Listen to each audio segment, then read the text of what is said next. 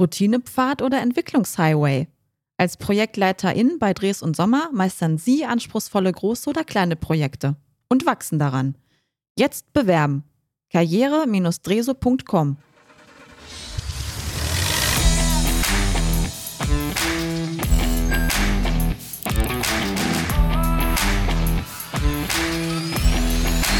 Technik aufs Ohr. Herzlich willkommen zu einer neuen Folge von Technik aufs Ohr. Wir sprechen heute über ein wichtiges Thema und zwar von Bali bis Nepal. Zukunft braucht Erfahrung. Hilfe zur Selbsthilfe für nachhaltige Entwicklung. Und es geht heute um den Senior Expertenservice. Der SES ist als Stiftung der deutschen Wirtschaft für internationale Zusammenarbeit weltweit tätig.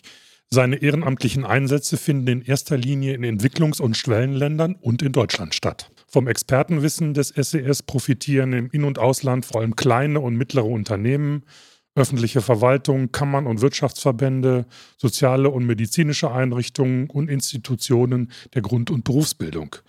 Einen besonderen Schwerpunkt bildet die Förderung junger Menschen in Schule und Ausbildung. Alle SES-Einsätze erfolgen dem, folgen dem Prinzip der Hilfe zur Selbsthilfe. Ihr Ziel ist es, Wissens- und Erfahrungstransfer zur Verbesserung der Zukunftsperspektiven anderer. Seinen Expertinnen und Experten ermöglicht der SES bereichernde Erfahrungen und Begegnungen mit Menschen und Kulturen, die nicht selbstverständlich sind und Erfahrungen, die in unserer Gesellschaft weiterwirken. Genau. Das war jetzt ein bisschen lang, aber das muss mal sein, um zu erklären, was dieser SES alles macht.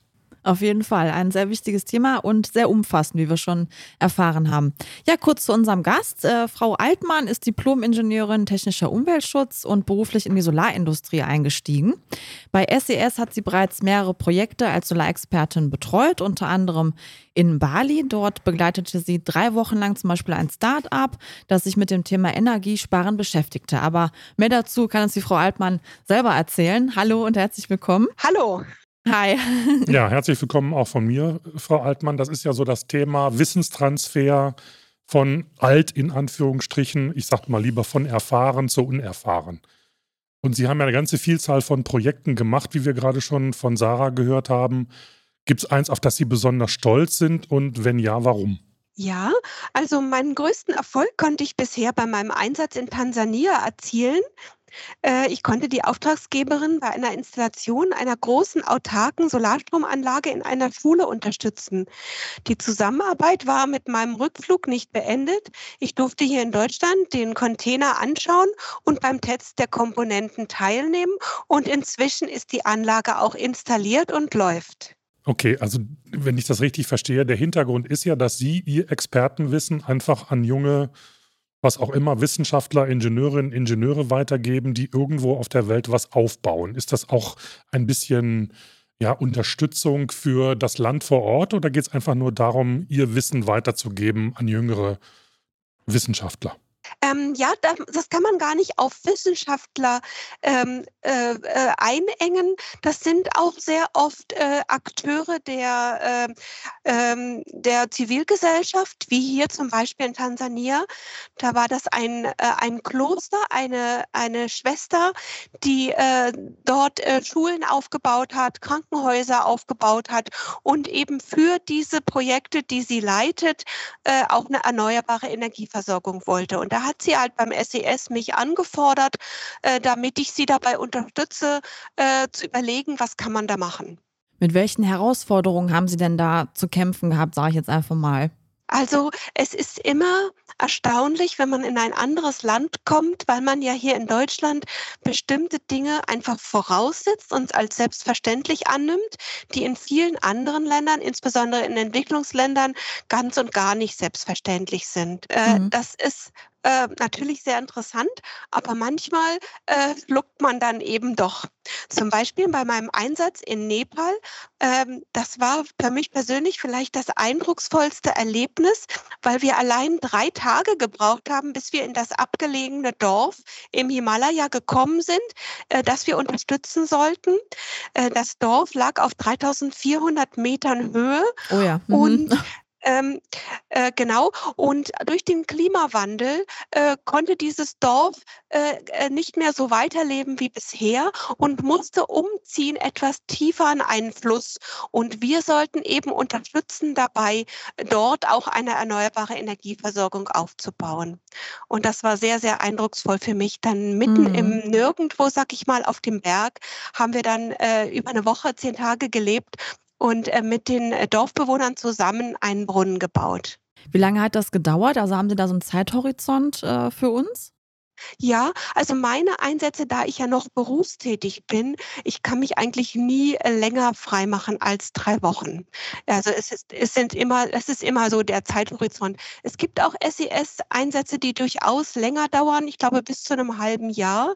Aber für mich, äh, solange ich berufstätig bin, ist das natürlich gar nicht möglich. Und da, es hängt eine ganze Menge Logistik auch dran, kann ich mir vorstellen. Ne? Wenn man in so einer Höhe dann einen Brunnen installieren wird, das kann man ja nicht irgendwie mit Klappspaten und dann in den Boden hauen. Wie, wie darf ich mir, dürfen wir uns das vorstellen? Muss das ja. dann alles irgendwie aufwendig hingebracht werden? Oder wie geht das? Ja, das ist so. Äh, das, tatsächlich bei diesem Projekt war das auch so, dass wir das am allermeisten vorbereitet haben. Also wir waren äh, von der SES e äh, vier Leute vor Ort mit unterschiedlichen Spezialgebieten. Da war ein Wassermeister dabei, ich kam eben aus dem erneuerbaren Energiebereich, weil wir eben diesen Brunnen gebaut haben mit einer Solarstromversorgung. Und dann waren noch äh, Leute für die Landwirtschaft äh, dabei, weil äh, die dort eine große Apfelplantage auch angelegt haben. Und wir mussten dieses Projekt tatsächlich von hier, äh, von hier zu Hause, also über ein halbes Jahr haben wir das eigentlich vorbereitet, haben die, äh, die Materialien zum Teil, die wir hier aus Deutschland brauchten, wie zum Beispiel diese Pumpe, eine ganz spezielle Pumpe, Solarpumpe, haben wir dann dahin geschickt. Dann haben wir das Dorf beauftragt in unserem Auftrag und mit dem Geld des Vereins, das war ein Verein, der da noch mit der SES e zusammengearbeitet hat, äh, Materialien zu beschaffen. Das war halt äh, schon viel Logistik. Und man muss sagen, das Dorf hatte einen eigenen Bagger und äh, ohne den wäre es auch nicht möglich gewesen. Ja. Eine Anschlussfrage. Irgendwann ist ja dann die Tätigkeit vom SES e beendet.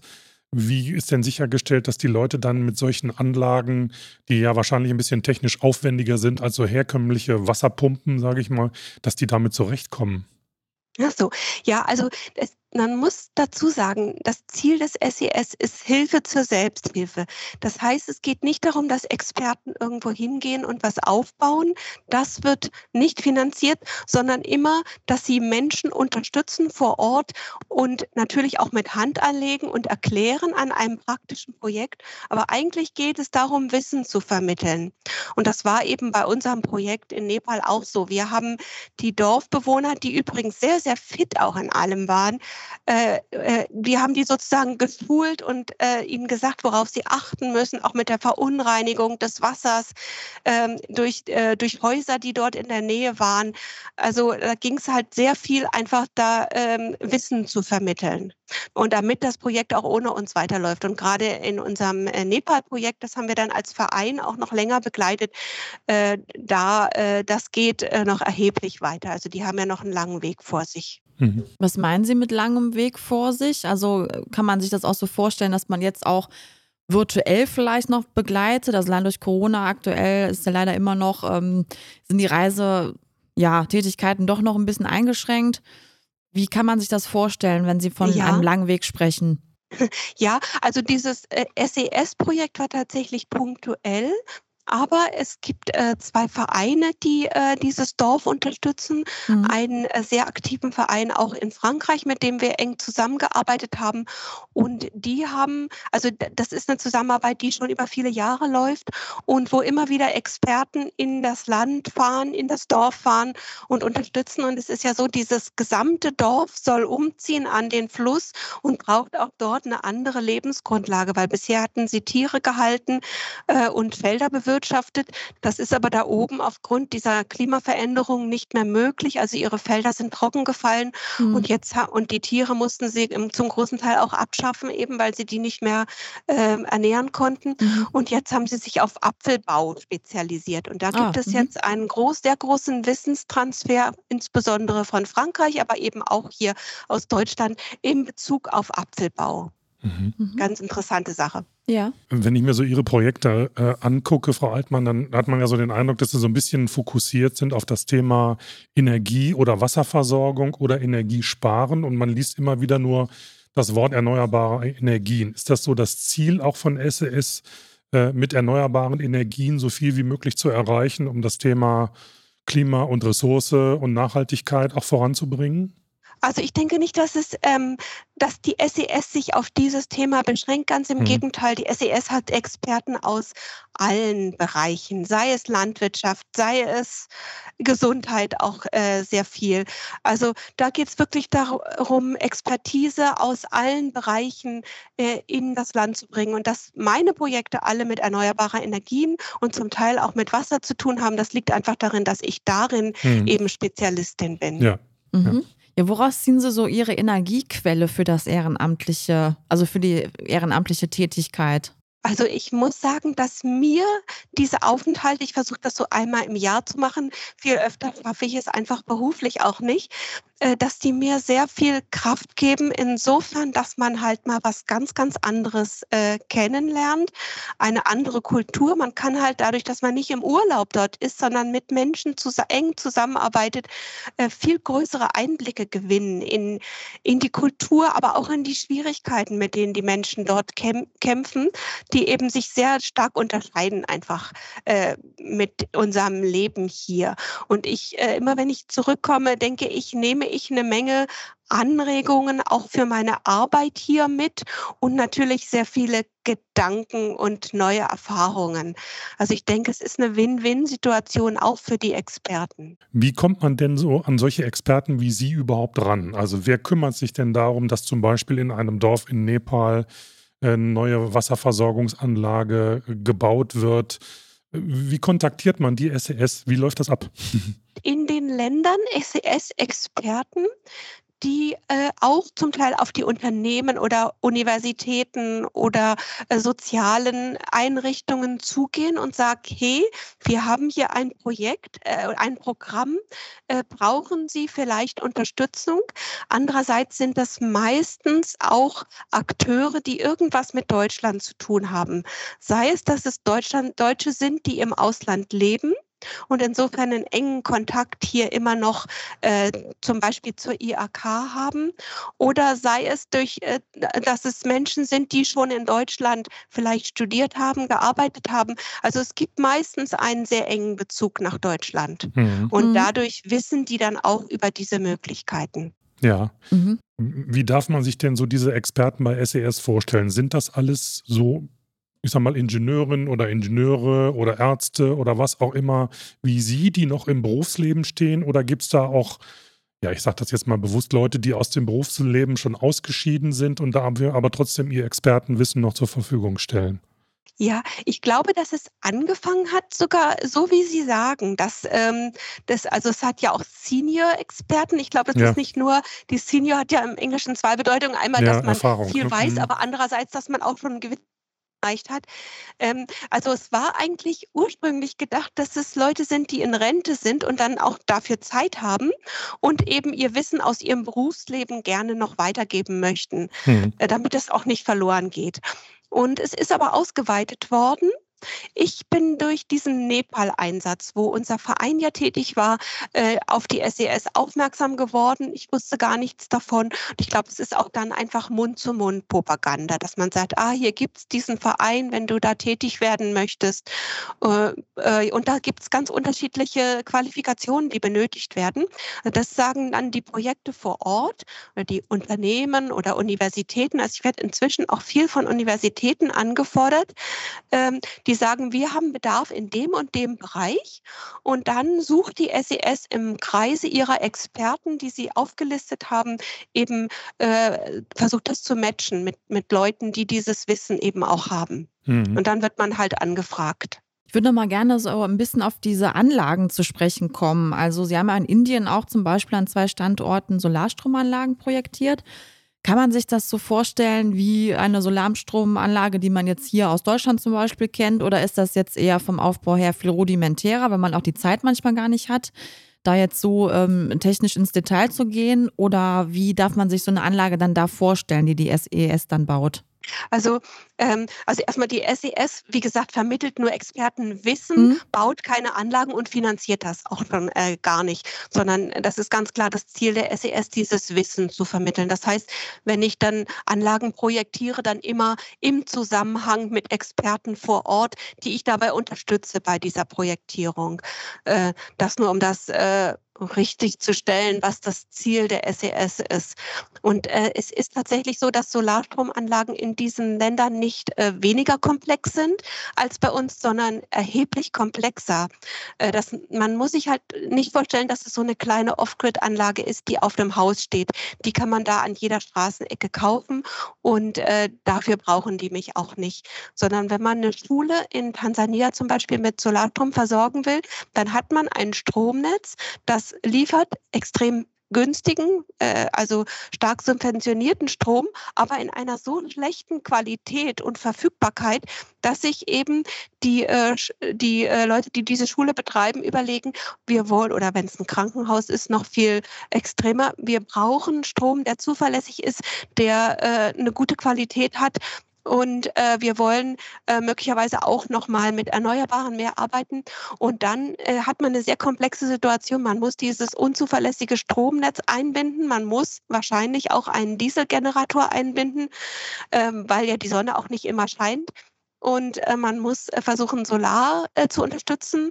Und in einem Krankenhaus, was ich auch begleitet habe, da hatten wir noch eine große Wasserkraftanlage, äh, die kombiniert werden sollte. Also das ist eher deutlich komplexer als eine Solarstromanlage, sag ich mal, für ein Haus oder aber auch ein Solarpark hier. Weil wir mhm. hier das zuverlässige Stromnetz haben, in das wir immer einspeisen können.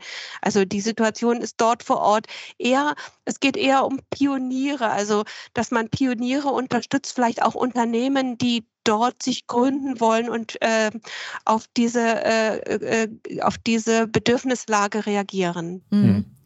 Ja, ich würde da gerne noch mal so ein bisschen äh, nachbohren, was jetzt diese Praxis angeht, weil Sie am Anfang auch erzählt hatten, dass Sie gemeinsam einen Wasserbrunnen gebaut haben. Aber das ist schon so, dass man sein, sein Wissen quasi an die Hand gibt, aber die richtigen Tätigkeiten, die machen dann Leute vor Ort und man leitet dann quasi eher als Experte das Ganze an oder man kann sich das vielleicht wie so ein Projektmanager vorstellen. Ja, so mhm. war das tatsächlich bei unserem Brunnen. Also wir waren mhm. ja dann im Wesentlichen zwei Experten, die diesen Brunnenbaum Bau, ja, beaufsichtigt, hört sich jetzt blöd an, mit angeleitet haben. Ja.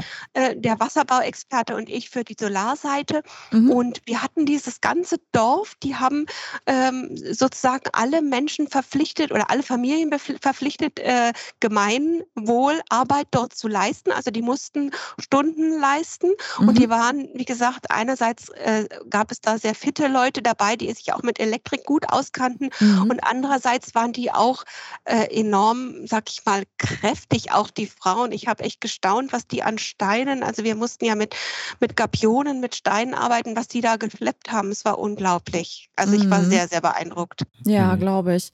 Haben Sie denn da auch äh, kritische Stimmen gehört oder dass gewisse Menschen dort vor Ort gesagt haben, ich sehe keinen Sinn darin, mich daran zu beteiligen oder andere Widerstände. Also ich kann mir vorstellen, dass nicht jeder vielleicht dann so begeistert ist, wenn man so verpflichtet wird, in Anführungszeichen, da mitzumachen. Ja, also in diesem Projekt, man muss da, glaube ich, von jedem, äh, von Projekt zu Projekt äh, äh, sich das anschauen. Mhm. Wer hat denn überhaupt den Experten angefordert? In diesem Projekt war das wirklich das Dorf, das die Experten ah, ja. angefordert mhm. hatte und äh, selber ein Interesse hatte, eben diesen okay. Umzug äh, zu machen. Und die, also die sind halt auch so organisiert, dass die das gewohnt sind, in ihrem Dorf äh, Gemeinschaftsarbeiten mhm. zu machen. Äh, das, das ist natürlich auch wieder was, was für uns extrem interessant war, weil wir das natürlich aus unseren Dörfern hier nicht in ja, dem absolut, Maße ja. ja. Mhm. ja. Mhm.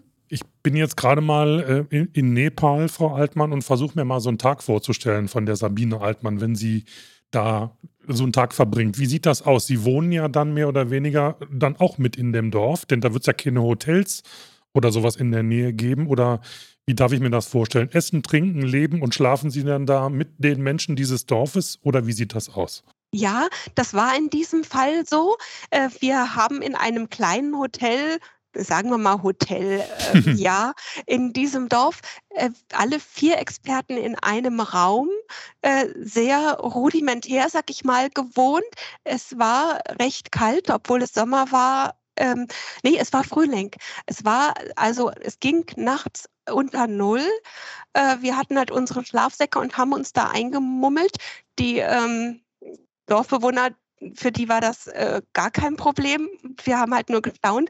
Die, äh, also sowas wie Waschen, das war alles äh, ja ein Abenteuer, sag ich mal. Also mhm. Waschen am Fluss, gab keine Dusche. Ähm, war sehr, sehr spannend. Und dann sind wir halt morgens aufgestanden, haben uns so ein bisschen die Beine vertreten und so wieder, dass wir wieder so richtig äh, lebendig wurden. Und dann gab es ein Frühstück, das, das wurde uns äh, serviert. Und dann sind wir halt äh, weiß ich nicht, zwei, drei Kilometer gelaufen oder vielleicht ja, äh, zu diesem Brunnen und da waren dann auch schon die, äh, die äh, Dorfbewohner und dann hat man angefangen zu arbeiten bis, sag ich mal, fünf, sechs Uhr abends. Ähm, zwischendurch gab es, äh, ja, wurden wir dann irgendwo eingeladen zum Essen zum Beispiel. Äh, in einer der, der Häuser, die äh, in der Nähe des Brunnens lagen. Und dann hat man gearbeitet und abends ist man äh, sehr erschöpft und hm. äh, auch zufrieden wieder zurückgegangen und hat dann abends noch zusammengesessen. Hm. Und äh, also es war sehr, sehr nett. So, so ungefähr war der Tag. Aber man kann schon sagen, dass Sie in direkten Kontakt mit den Menschen vor Ort gekommen sind, ne? dass Sie so ein bisschen deren Kultur auch kennengelernt haben und auch mit denen vielleicht ins Gespräch kommen oder vielleicht entwickeln sich sogar nette Bekanntschaften oder so irgendwie oder wie, wie ist das? Oder ist man, kommt man da morgens hin und dann abends äh, zieht man sich dann zu sich selbst sozusagen oder mit sich selbst zurück? Also ich denke, das ist in jedem Projekt anders. In Nepal war das tatsächlich so, dass wir mit den Leuten gelebt haben und äh, das war sicherlich auch das Eindrucksvollste, dass wir eben gesehen haben, ein Stück weit, sage ich mal, gesehen haben, äh, wie die Menschen dort äh, unter sehr äh, rauen Bedingungen äh, leben.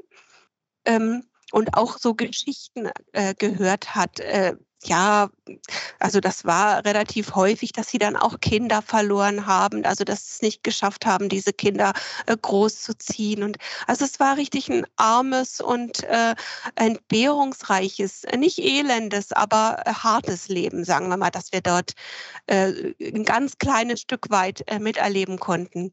Und in anderen Projekten, zum Beispiel als ich in Bali war, da hatte ich eine, eine Ferienwohnung. Bali ist ja ein Touristenparadies. Ja, genau. Also ich habe halt auch so eine von diesen sehr hübschen äh, Ferienwohnungen bekommen und ich habe dann da von 8 bis 16 Uhr äh, dieses, also dieses äh, junge Start-up unterstützt mhm. und danach war ich dann mir selbst überlassen. Also das ist immer sehr, sehr unterschiedlich, äh, mhm. wie da der mhm. Bedarf einfach auch ist. Haben Sie denn schon ein neues Projekt in Aussicht? Ja, ich habe äh, zwei Projekte, die ich eigentlich im letzten Jahr äh, oder Anfang dieses Jahres besuchen wollte. Und was halt äh, wegen Corona bisher nicht geklappt hat, ich habe in Lesotho äh, die Universität unterstützt. Äh, dort soll ein neuer Kurs Energy Entrepreneurship eingeführt werden im Rahmen eines erneuerbaren Energienstudiums. Und äh, diesen Kurs äh, praktisch zu konzeptionieren, äh, dabei habe ich halt die Professoren unterstützt. Und das haben wir dann mangels dessen, dass ich ja nicht hinfahren konnte, einfach online gemacht gemacht. Also wir haben dann regelmäßige Treffen gehabt. Ähm, äh, per Teams oder Zoom. Und ich habe dann äh, so eine Art Vorlesungen vorbereitet, um erstmal die Professoren zu schulen. Und die haben dann in einem zweiten Schritt das an ihre Studenten und Studentinnen weitergegeben. Mhm. Und das war für mich natürlich auch eine spannende Erfahrung, weil ich durfte dann, also die Studenten und Studentinnen, das waren dann so ein Kurs von sechs Wochen. Und am Ende durfte ich dann auch online dem Pitch, also dem, äh, die haben dann so Projekte selbst entwickelt und dem durfte ich beiwohnen. Das war natürlich sehr spannend zu sehen, wie dieses weitergegebene Wissen dann auch äh, bei den Studierenden ankommt. Mhm. Und äh, aktuell bereite ich gerade ein Projekt in Usbekistan vor, was jetzt aber wegen Corona leider auch nicht im September wie geplant stattfindet, sondern möglicherweise im nächsten April, was man natürlich auch nicht weiß. Und da geht es auch darum, die Universität zu unterstützen und erneuerbare Energien weiterzugeben, also Wissen weiterzugeben äh, an, äh, an die Lehrenden dort. Jetzt habe ich ja, wenn ich ja richtig verstanden habe, gesehen, dass das ja alles ehrenamtlich ist, was Sie da machen und auch die Experten bei SES. Aber und die SES ist eine Stiftung. Wie finanziert sich diese Stiftung denn? Bekommt die Fördergelder von der Bundesregierung oder kommen da Gelder aus der deutschen Wirtschaft äh, irgendwie an? Von irgendwas muss diese SES ja auch leben können. Ich meine, die machen es umsonst, was toll ist, äh, aber trotzdem hat man ja Kosten. Ne? Ja, auf jeden Fall. Also die SES finanziert sich, ich weiß jetzt die Prozentzahlen nicht aus dem Kopf, aber ich glaube zum Großteil aus tatsächlich aus Geldern, die aus der Wirtschaft kommen und zum kleineren Teil äh, durch Unterstützung äh, vom Staat aus dem äh, Entwicklungshilfeministerium. Mhm. Mhm. Und wie kann sich denn ein Wissenschaftler oder Ingenieur oder was auch immer, also ich sag mal ein Experte, muss der sich bewerben dann bei der SES oder kann der sagen, passen Sie mal auf, ich bin was weiß ich, äh, Ingenieur der Elektrotechnik und ich stelle mein Wissen gerne zur Verfügung. Könnt ihr mich gebrauchen? Oder wie geht das? ja, also man muss einfach mit der SES Kontakt aufnehmen. Ähm, die findet man auch im Internet. Und äh, äh, genau, und dann äh, wird man im Laufe dieses Verfahrens einen, so eine Art Fragebogen ausfüllen, wo denn die Expertise liegt, die man hat. Und dann ist man bei denen erstmal in der Datenbank. Und sobald dann ein, äh, ein Unternehmen oder eine Universität äh, anfragt und die genau dieses Expertenwissen äh, gesucht wird, dann wird man halt von der SES kontaktiert und die fragen, ob man überhaupt in der fraglichen Zeit äh, zur Verfügung steht, ob man genau diese Expertise auch abdecken kann. Und äh, wenn es zum Beispiel mehrere Experten gibt, dann entscheidet halt das Unternehmen vor Ort, äh, welche Expertise am, am am, nötigsten gebraucht wird. Mhm. Mhm. Wer fragt denn die SAS am häufigsten an? Sind das Institutionen, wie Sie gerade gesagt haben, Universitäten oder so? Oder gibt es auch Leute aus der Privatwirtschaft, äh, die sagen, ich brauche das Expertenwissen, das habe ich bei mir nicht im Unternehmen für ein Projekt irgendwo in irgendeinem Land auf dieser Erde. Können die das auch tun oder ist das beschränkt auf bestimmte Institutionen? Nein, also ich kann mir vorstellen, dass sich das relativ die Waage hält, dass es einerseits halt äh, Universitäten sind oder aber auch zum Beispiel Berufsschulen. Ähm, und andererseits aber auch private Unternehmen und als, äh, als dritter Akteur auch soziale Organisationen. Ich glaube, das ist auch relativ häufig, wie zum Beispiel die Benedikti der Benediktinerorden, der mich ja in Tansania angefragt hatte, da anderen auch Einzelne natürlich, äh, die zum Beispiel so ein, eine äh, Niederlassung in einer Stadt leiten. Äh, also da war das halt die Schwester Raffaela, die hier in Deutschland auch relativ bekannt ist, die schon viel angestoßen hat und die hat unter anderem anderem eben auch äh, äh, ja immer wieder SES-Experten äh, in Tansania, die für sie Projekte äh, machen. Interessant. Ja, also wirklich interessant. Fall. Ja. Ich toll. ja, ich hätte noch eine äh, Frage zum, zum Abschluss hin eigentlich schon.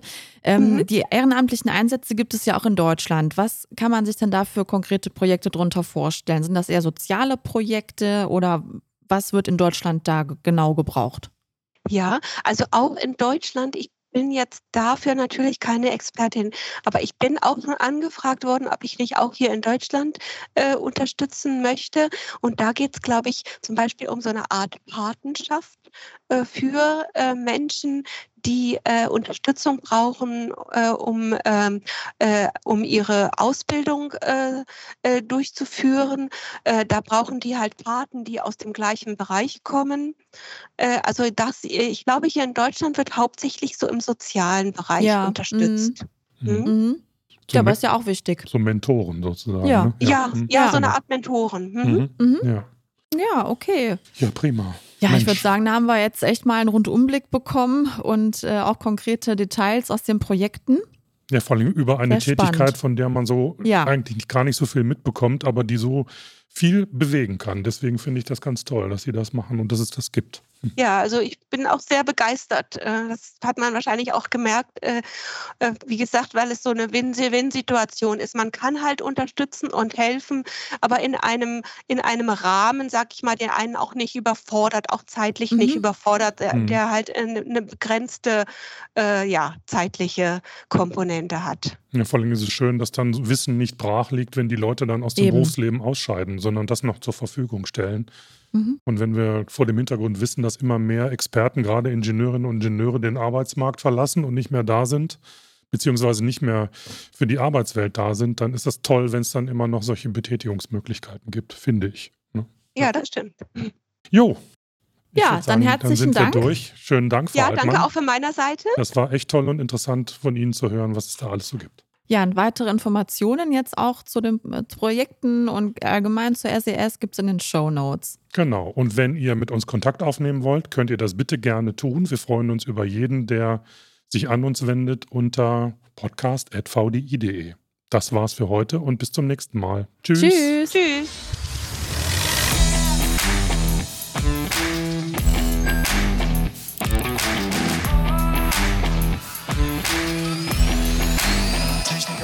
Routinepfad oder Entwicklungshighway? Als Projektleiterin bei Dres und Sommer meistern Sie anspruchsvolle große oder kleine Projekte und wachsen daran. Jetzt bewerben. karriere-dreso.com